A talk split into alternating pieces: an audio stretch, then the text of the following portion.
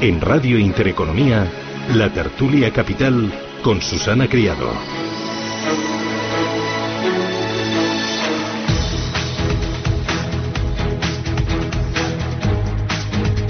Sube a la ola de la rentabilidad. Dunascapital.com patrocina este espacio.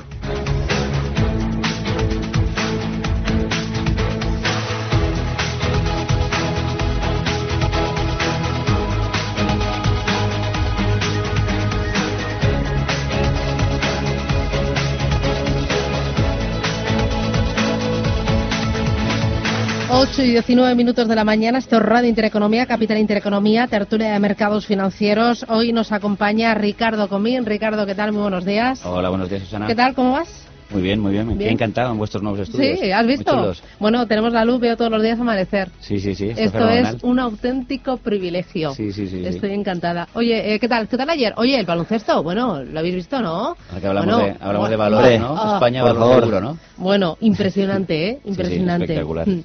Bueno, eh, Ricardo Comín, director comercial en Bontobel para Iberia y Latinoamérica. Javier Mayo, ¿qué tal? Buenos días. Pues muy bien. Muy buenos días. Sí, ¿tu fin de semana? Muy bueno. Encantado con la selección, encantado después de haber visto a Nadal hace una semana. Nos están mal acostumbrando. Hay, que, hay, que, hay que saber aprovechar lo que estamos viendo. Bueno, Javier Mayo es Country Head para España y Portugal de Lec Mason Global Asset Management. Juan Martín Valiente, ¿qué tal? Buenos días. Muy buenos días. Oye, menudo verano te has pasado, ¿eh? No te voy a decir que no.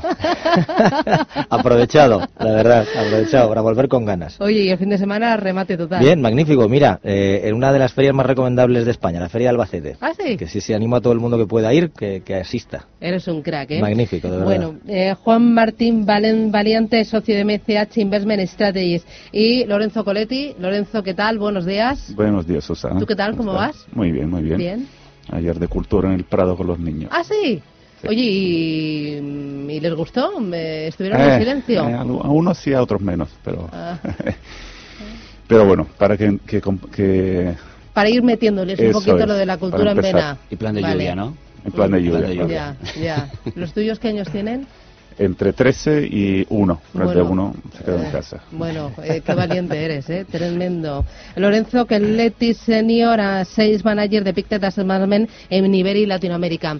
Eh, bueno, eh, contarme, ¿qué pasa? Porque vengo el fin de semana y veo el petróleo por las nubes, un nuevo foco de tensión eh, geopolítica, cuando parece que estábamos un poco más animados por la actuación de los bancos centrales. la semana pasada Banco Central Europeo y esta semana Reserva Federal de Estados Unidos eh, contarme, eh, ¿qué esperáis? ¿Cómo lo veis? ¿Qué teméis?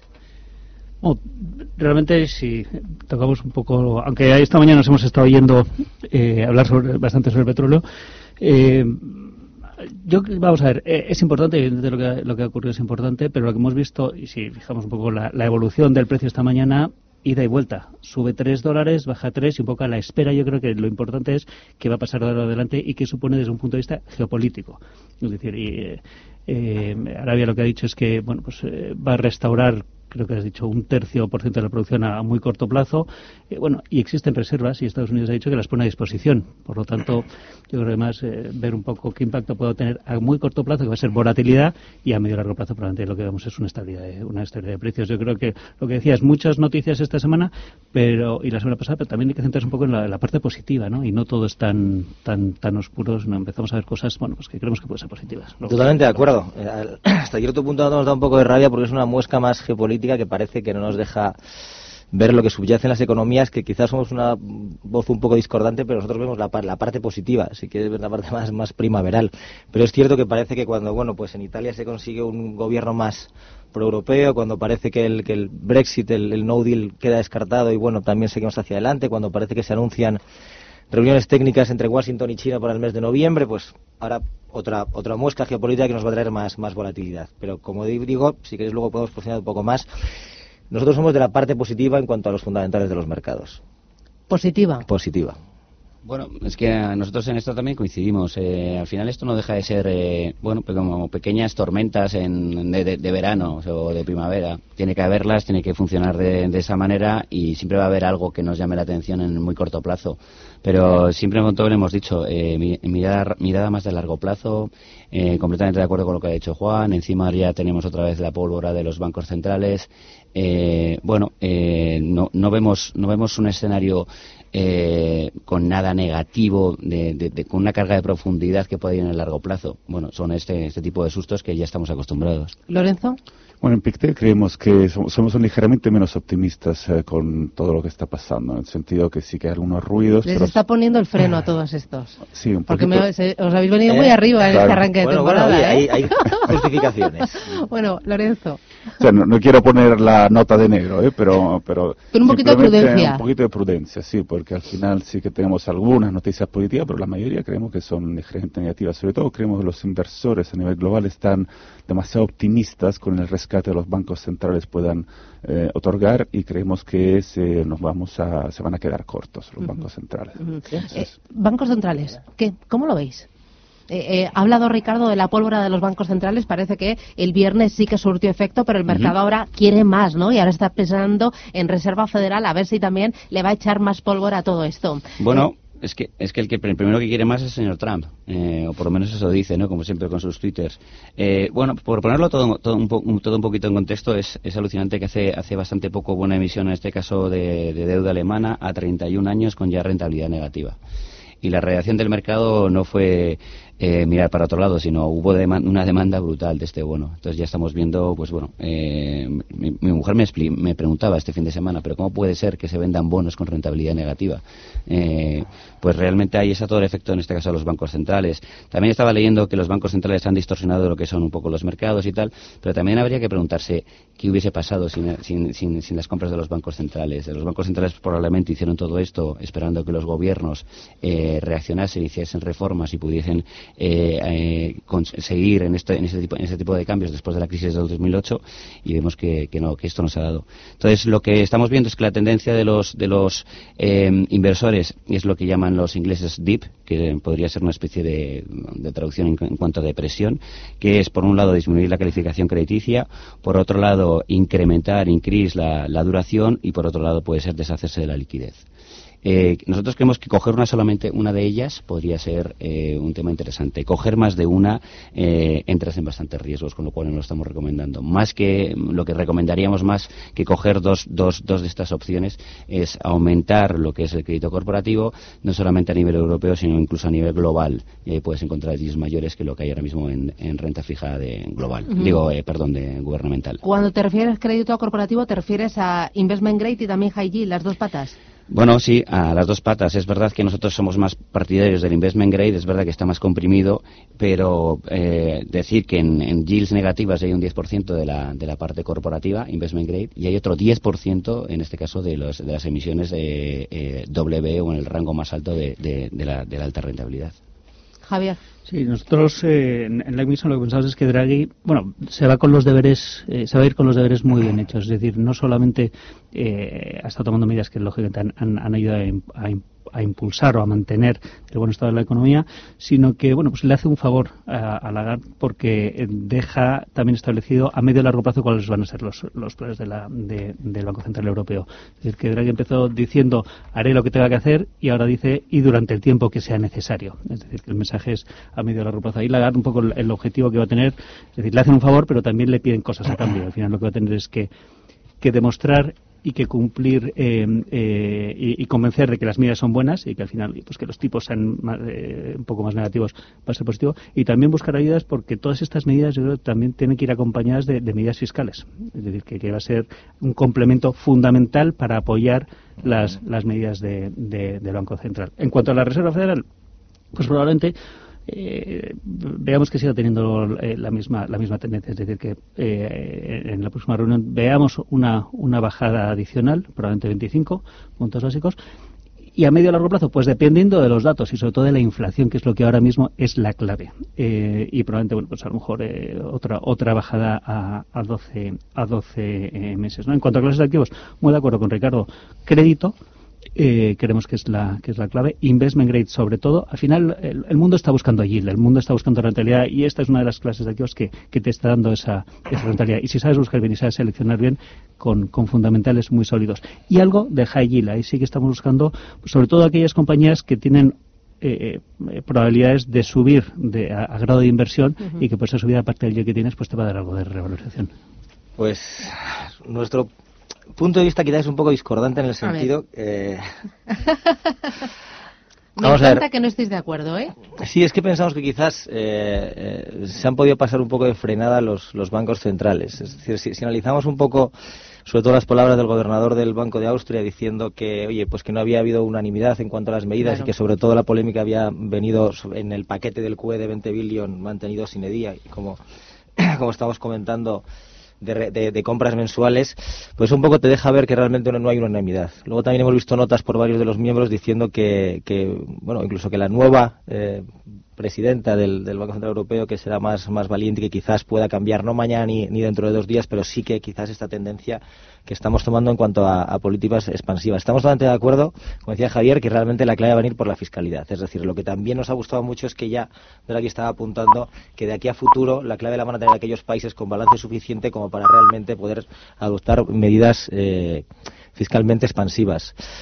Nosotros mismo estamos en una, dicotomía en la cual eh, tenemos efectivamente eh, un escenario, digamos, uno en el cual industria se está deteriorando y puede arrastrar toda la parte de servicios y entonces efectivamente pues tendríamos una recesión en ciernes o un segundo escenario en el cual esta parte de servicios y consumo que sí que es potente a nivel mundial desde nuestro punto de vista una vez que quitemos nubarrones pues pueda hacer que tire hacia adelante de la parte industrial y entonces nos demos cuenta que quizás los bancos centrales se hayan pasado ligeramente de frenada. Bueno, como he dicho antes en Pictet, no, seguimos poco, poco positivo, pero para dar un poco más de color, em, por lo que se refiere a la parte que decía antes, que creemos que los bancos centrales tampoco podrán responder tanto, hemos calculado que más o menos la respuesta que pueden dar de nueva liquidez está en torno a los 600 mil millones de dólares, que es dos veces y medio inferior a lo que creemos que es el consenso, lo que el consenso de mercado se espera. Y además eh, eh, hay otros bancos centrales que, como por ejemplo el chino, eh, que no es para descartar como importancia, que está implementando medidas más restrictivas para frenar el endeudamiento empresarial en China, a pesar de que a principio de año, en cambio, era más había puesto alguna medida de estímulo. Y entonces creemos que esto no va a ser suficiente en general. Y que la economía, como decía, decía Juan antes, sobre todo nos preocupa la parte industrial, de producción industrial, de confianza y de beneficios empresariales que creemos que van a caer también por, eh, por encima, van a caer por encima de lo que el mercado se espera. la única nota positiva está en el consumo, el consumidor que todavía es positivo gracias sobre todo a la a la fortaleza del mercado laboral y eh, también a los bajos tipos de interés. Mm. Entonces, economía y, liquidez eh, regular. Bueno, veo que me estáis levantando la ceja y la mano alguno. Eh, hago paradita publicitaria y a la vuelta continuamos con bancos centrales y también, además de renta fija, habéis incidido en crédito. hay más oportunidad hoy que hace una semana en renta variable. La actuación de los bancos centrales le va a dar más alas a la renta variable?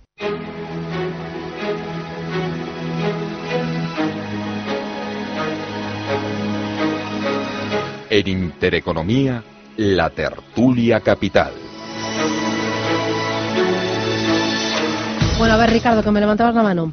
No, que todo esto de los de los de las medidas que en este caso ha tenido el Banco Central Europeo no hemos hablado, o sea, nos hemos centrado mucho en lo que es en la bajada de tipos, pero yo creo que desde Montoblo creemos que es mucho más importante el resto de medidas. Y como una de las medidas, aparte de la, de la, de la del alargamiento de, en este caso de la operación eh, TLRTO, eh, los 20.000 millones comprados sin EDIE, hay 2.000 millones eh, que van a comprar para la parte que es corporativa, es el tipo de lo, el tipo de los depósitos. Y creemos que eso puede llegar a ayudar a los bancos, es decir, un 50% de lo que tienen depositado en el, en el Banco Central Europeo ya deja de estar en, va a dejar de, cotizar en tipos negativos y luego les han ampliado, en este caso, la, demanda de depósitos, eh, que puede parecer, puede parecer más exigente, pero sí que les, les permite también tener más depósitos que no coticen en tipos negativos, lo cual, hombre, no es para tirar cohetes, pero, pero, pero ayuda a los bancos a tener mejores resultados, que llevan mucho tiempo con, con tipos cero, eh, que es un, que es un enorme detractor, o incluso negativos, es un enorme detractor a su cuenta de resultados. Bueno, y va a ayudar a las bolsas, ¿no? Esto le va a dar un tironcillo más, un chute más a los mercados de acciones, al Hombre, riesgo. Si decimos que le puede venir bien a los bancos y los bancos en Europa, por ejemplo, tienen un peso importante, pues eh, eh, creo que está más o menos todo dicho. Sí, yo creo que, que realmente venimos eh, viendo una eh, preponderancia de los valores más eh, growth, si lo queremos llamar así, sobre todo en bolsas europeas y todos estos valores más cíclicos, más value, pues llevamos unos años en los cuales eh, realmente estamos viendo que la divergencia está en máximos históricos de 16 años en cuanto a valoración bursátil. Quizás lo que más ha lastrado estos valores cíclicos ha sido el sector financiero, claramente. ¿Es la, el, el mirlo blanco de este año realmente? Ah, eh, no lo sabemos. Eh, pero también creo que efectivamente, como dice Ricardo, estas medidas les van a ayudar bastante, con lo cual yo creo que sería un momento para empezar a picotear y empezar a mirarlos de otra forma. En, en creemos que la renta variable frente a la renta fija tiene claras ventajas todavía, en el sentido que hasta que los tipos de interés estén tan bajos en la mayoría de los tramos de la curva, eh, la renta va- variable se verá beneficiada. Entonces, por ejemplo, en Europa hemos visto por primera vez desde la gran crisis financiera como la prima de riesgo de la renta variable o el dividendo que pagan las, eh, las acciones eh, ha llegado a un diferencial de casi el 9% con la, con la renta fija, con la tasa libre de riesgo más bien. Eh, nos gusta más eh, Europa respecto a Estados Unidos. En Estados Unidos vemos ¿Os gusta más Europa que Estados Unidos? Sí, sí, actualmente sí. Por lo menos eh, tú me has preguntado hasta, hasta finales de año y hasta finales de año es lo que, es lo que favorece. Es verdad que si miramos bien. a, todo largo, a lo largo de 2019 esto no se ha, no se ha cumplido, sin duda, pero creemos que de aquí a finales de año esto se puede cumplir, porque en, en Estados Unidos, por valoraciones, por varias señales eh, que estamos viendo, como la recompra de acciones que está cayendo siempre más, por, em, por los beneficios empresariales que están, tan- están también cayendo, creemos que Europa podría hacerlo ligeramente mejor. Sí, y que, duda, que duda cabe que, que las medidas del BCE van a dar un balón de oxígeno a las bolsas, pero si además a O esto sea, añadimos... ¿Y a las bolsas europeas? Esto además, os lo voy a poner vamos este a- corte dentro de dos verlo- años porque me lo voy Vamos contando tres. El sector financiero es el que primero se- el que mejor, vamos, el que, que se va a ver afectado más a, a- corto plazo. Pero si, si unimos no solamente lo que está ocurriendo y las medidas del BCE a, bueno, pues la- la- las un poco mejores noticias que hemos estado oyendo sobre todo durante la semana pasada, es decir, añadimos eh, BCE, añadimos a bueno pues, eh, que la situación en Italia desde su punto de vista político mejora un poquito, que la situación de Reino Unido eh, mejora un poquito en cuanto a que estamos algo más cerca de llegar a un Sí. Brexit No muy duro. no muy duro. Bueno, eso ya es. Pero, pero es, Eso un ya poquito es. Más, es un poco más positivo. Eh, eh, Alemania, un poquito mejores noticias. Al final vamos viendo que, evidentemente, y no- vamos a ponerlo en contexto, las cosas no están fáciles. Vienen curvas y hay que ser muy muy prudente, pero hay que ver también la parte positiva y dónde hay oportunidades. Y comparando un poco Europa con Estados Unidos, a nosotros, o sea, en Europa vemos algo más de posibilidades y vemos algo más de oportunidades ahora mismo que hace eh, un mes. Eh, y Reino Unido sería un, un- un área a mirar a mirar muy cerca. Pero seguimos muy positivos también en Estados Unidos. Es- es donde hay crecimiento, es donde el sentimiento inversor eh, y el consumidor es más potente. Por lo tanto, eh, tenemos que encontrar ese equilibrio y seguimos viendo pues, eh, eh, áreas como el consumo, como banca, seguros, salud, eh, donde pues podemos encontrar, seguir encontrando oportunidades en, eh, en Estados Unidos, buscando bien y buscando también ese potencial de crecimiento, pero y esos, es- a esos precios interesantes. Ricardo estaba pensando una maldad. No, no más que una maldad, estaba pensando que, que el Brexit ya va, va en varias veces que creemos que sí va a llegar un acuerdo y lo único que ha sido complicarse más. Y eso que nosotros eh, creemos que efectivamente hay prima, tanto sobre todo en la parte de renta fija en, en algunos de los bonos británicos, en algunos, repito, dependiendo de cómo sean las compañías y cómo tengan su- su- su- su- sus beneficios de repartidos a lo largo y ancho del mundo. Eh, es verdad que Europa siempre te, te- acaba dando un susto porque es mucho más heterogénea y menos homogénea que Estados Unidos. Y luego Estados Unidos, sin- estando de acuerdo con lo que han dicho mis colegas en Europa, pero Estados Unidos tiene más munición que Europa y puede va a volver a bajar tipos y puede tiene tiene en este caso puede tener más ayuda y luego sobre todo que el señor Trump quiere ganar las elecciones sí o sí y, y me imagino que hará todo lo posible porque la economía tire y las bolsas aguanten. Eh, bueno, eh, no podemos tener una. Dentro de dos años probablemente nos habremos equivocado todos. No podemos hacer una predicción absoluta, pero, pero bueno, hay- seguimos siendo muy positivos en este caso con Estados Unidos o por parte de Bontobel. ¿Vosotros? Pues, nosotros, eh, mira, en cuanto a Brexit, efectivamente es ya una historia que nos, está terminando a- de, cansar. eh, vamos a decirlo, vamos a decirlo así. Es verdad que ahora mismo estamos agarrando y ¿por qué estamos positivos? Pues porque pensamos que el escenario más probable son elecciones y que efectivamente esas elecciones nunca van a pasar antes de que la reina firma- firme la ley de que obviamente no se puede ir a un Brexit sin, sin, sin acuerdo. Pero también el otro día estábamos analizando en, en la oficina y veíamos que la, tarifa media intereuropea es únicamente un 3%. Obviamente hay sectores más altos como el automovilístico se te está al 10, pero realmente la media europea de tarifa es un 3%. Es decir, aunque nos fuésemos a un Brexit sin acuerdo, realmente el impacto que esto puede tener a largo plazo tampoco iba a ser tan tan tan significativo. O sea, no quiero decir que le quitemos importancia, pero sí que realmente que lo pongamos un poco más en, relativo. Y yéndonos al caso estadounidense, yo creo que, también todos esperamos un momento de lucidez del señor Trump. Es decir, eh, sabemos que, está exprimiendo sus balas con los tweets para, para, poder dejar todos los deberes hechos de cara al año que viene y el año que viene esperemos todos que siendo un año electoral efectivamente nos deje un poco tranquilos y que deje que esta economía realmente eh, vaya dando sus frutos. Es cierto que hay muchas voces hablando del, excesivo endeudamiento de las, de las compañías norteamericanas y que quizás esto pueda estrechar márgenes, pero también es verdad que, que desde nuestro punto de vista este endeudamiento primero se ha hecho a tipos fijos y además a un plazo larguísimo, con lo cual realmente, aunque haya un endurecimiento de las condiciones financieras, esto no debería perjudicarles bastante. Y luego, que es más importante, todo este endeudamiento no se ha usado realmente para hacer unas inversiones descabelladas como se hizo en 2008 para hacer compras masivas o realmente para incrementar CAPEX masivamente. Se ha hecho para mucha recompra de acciones y realmente para, para solventar muchos problemas de caja, con lo cual creemos que la situación financiera es bastante, bastante buena. Bueno, última parada publicitaria. A la vuelta dos cosas importantes. Una de ellas, estábamos comentando fuera de micrófono, el año está siendo bueno para prácticamente todos los activos, está siendo muy bueno. Eh, a pesar de que la sensación de que tenemos es que es un año horrible para olvidar. ¿Me lo podéis explicar? Y dos, Lidman Brothers, 11 años. ¿Qué hemos aprendido 11 años después? Publicidad y me lo contáis.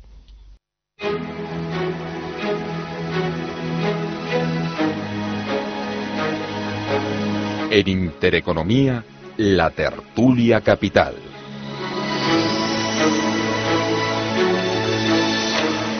Hoy con Lorenzo Coletti, Ricardo Comín, Javier Mayo y Juan Martín Valiente. Oye, ¿me podéis explicar qué está pasando? Que el resultado de los distintos activos este año, el balance es bastante positivo y sin embargo la sensación que tenemos es de, uff, este año para olvidar, eh, vámonos, vamos a borrarlo del mapa.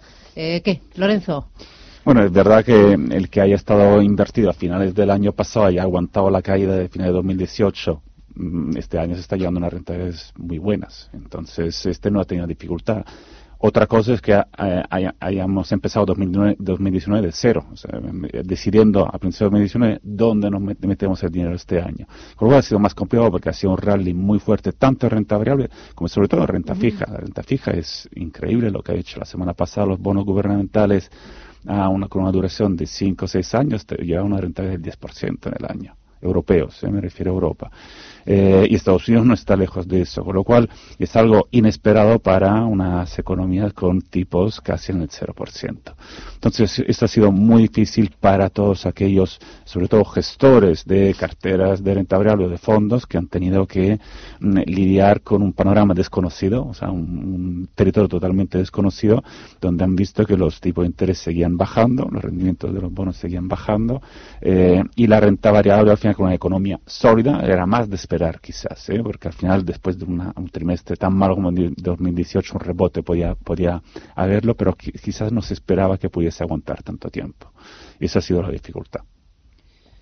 Sí, y, es verdad, y lo hablábamos ahora en, durante el intermedio, eh, ha sido un año positivo. Ha sido un año positivo eh, pero un año lleno de muchísimas noticias en todos sentidos. Por lo tanto, yo creo que ha habido una especie de agotamiento del inversor, de oír muchas noticias positivas, muchas noticias negativas, y yo creo que las negativas eh, eh, han pesado más. Por lo tanto, la sensación puede ser, hoy es un año eh, complicado, pero las, los resultados son buenos. El problema del drama es para el que ahí está entrando y saliendo. ¿Por qué? Porque la volatilidad ha sido salvaje.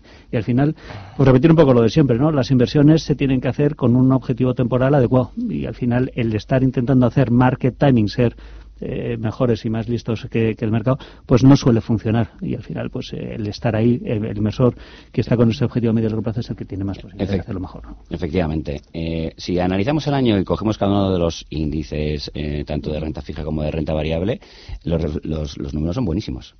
con lo cual, no queremos que sea un, año complicado. Lo que, no, lo que ha hecho mucho inversor es complicárselo. Me acuerdo a principio de año, en enero, estuve con vosotros y a mí me decían en diciembre que era el año de renta fija operativa que recomendásemos a todo el mundo meterse, que era buenísimo por las yields. Me parecía un mensaje demasiado agresivo, lo, lo, moderamos, pero la idea era eso, hay yield, eh, se pueden estrechar y mira solamente eso, no, no te fijes en el, en el ruido eh, inmediato, eso es lo que te puede dar mejores resultados. Bueno, pues por, por complementar un poco, ¿no? Porque la- Una frase que se me va el tiempo. Una frase, pues para nosotros, cuidado con las rentabilidades que han dado los bonos gubernamentales, porque ahí hay mucho eh, comprador que únicamente sigue estrategias tendenciales, que no es comprador de largo plazo y que cuando las cosas se den la vuelta saldrán de golpe. Lehman Brothers, 11 años después, darme un titular. Eh, Mm, hemos aprendido, ha habido un exceso de regulación que a las entidades financieras no les ha venido demasiado bien por el exceso, por, el trabajo que hemos logrado, pero para el, el inversor final se ha visto beneficiado y toda esta regulación se ha, se ha implementado para favorecer al- y defender al, al inversor final. El mundo ha cambiado radical, eh, sobre todo nuestro mundo, el mundo financiero. Eh, solamente mirar la concentración bancaria en España, eh, en el resto del mundo, los bancos eh, de inversión a, lo que se han reducido. eh, está todo, entre comillas, mucho más regulado, que era también lo que pedía en, en general, bueno, los partidos, los partidos políticos y lo que puede ser en este caso los, los votantes. Mm, Estamos convencidos que el, el próximo generador de la siguiente crisis no van a ser los bancos, claramente, porque de hecho efectivamente es, es de lo que se ha ocupado el regulador estos últimos eh, 11 años, pero para nosotros han movido los riesgos hacia otro lado. Lorenzo. Capital y cumplimiento normativo. Bueno, bueno, ahí quedamos.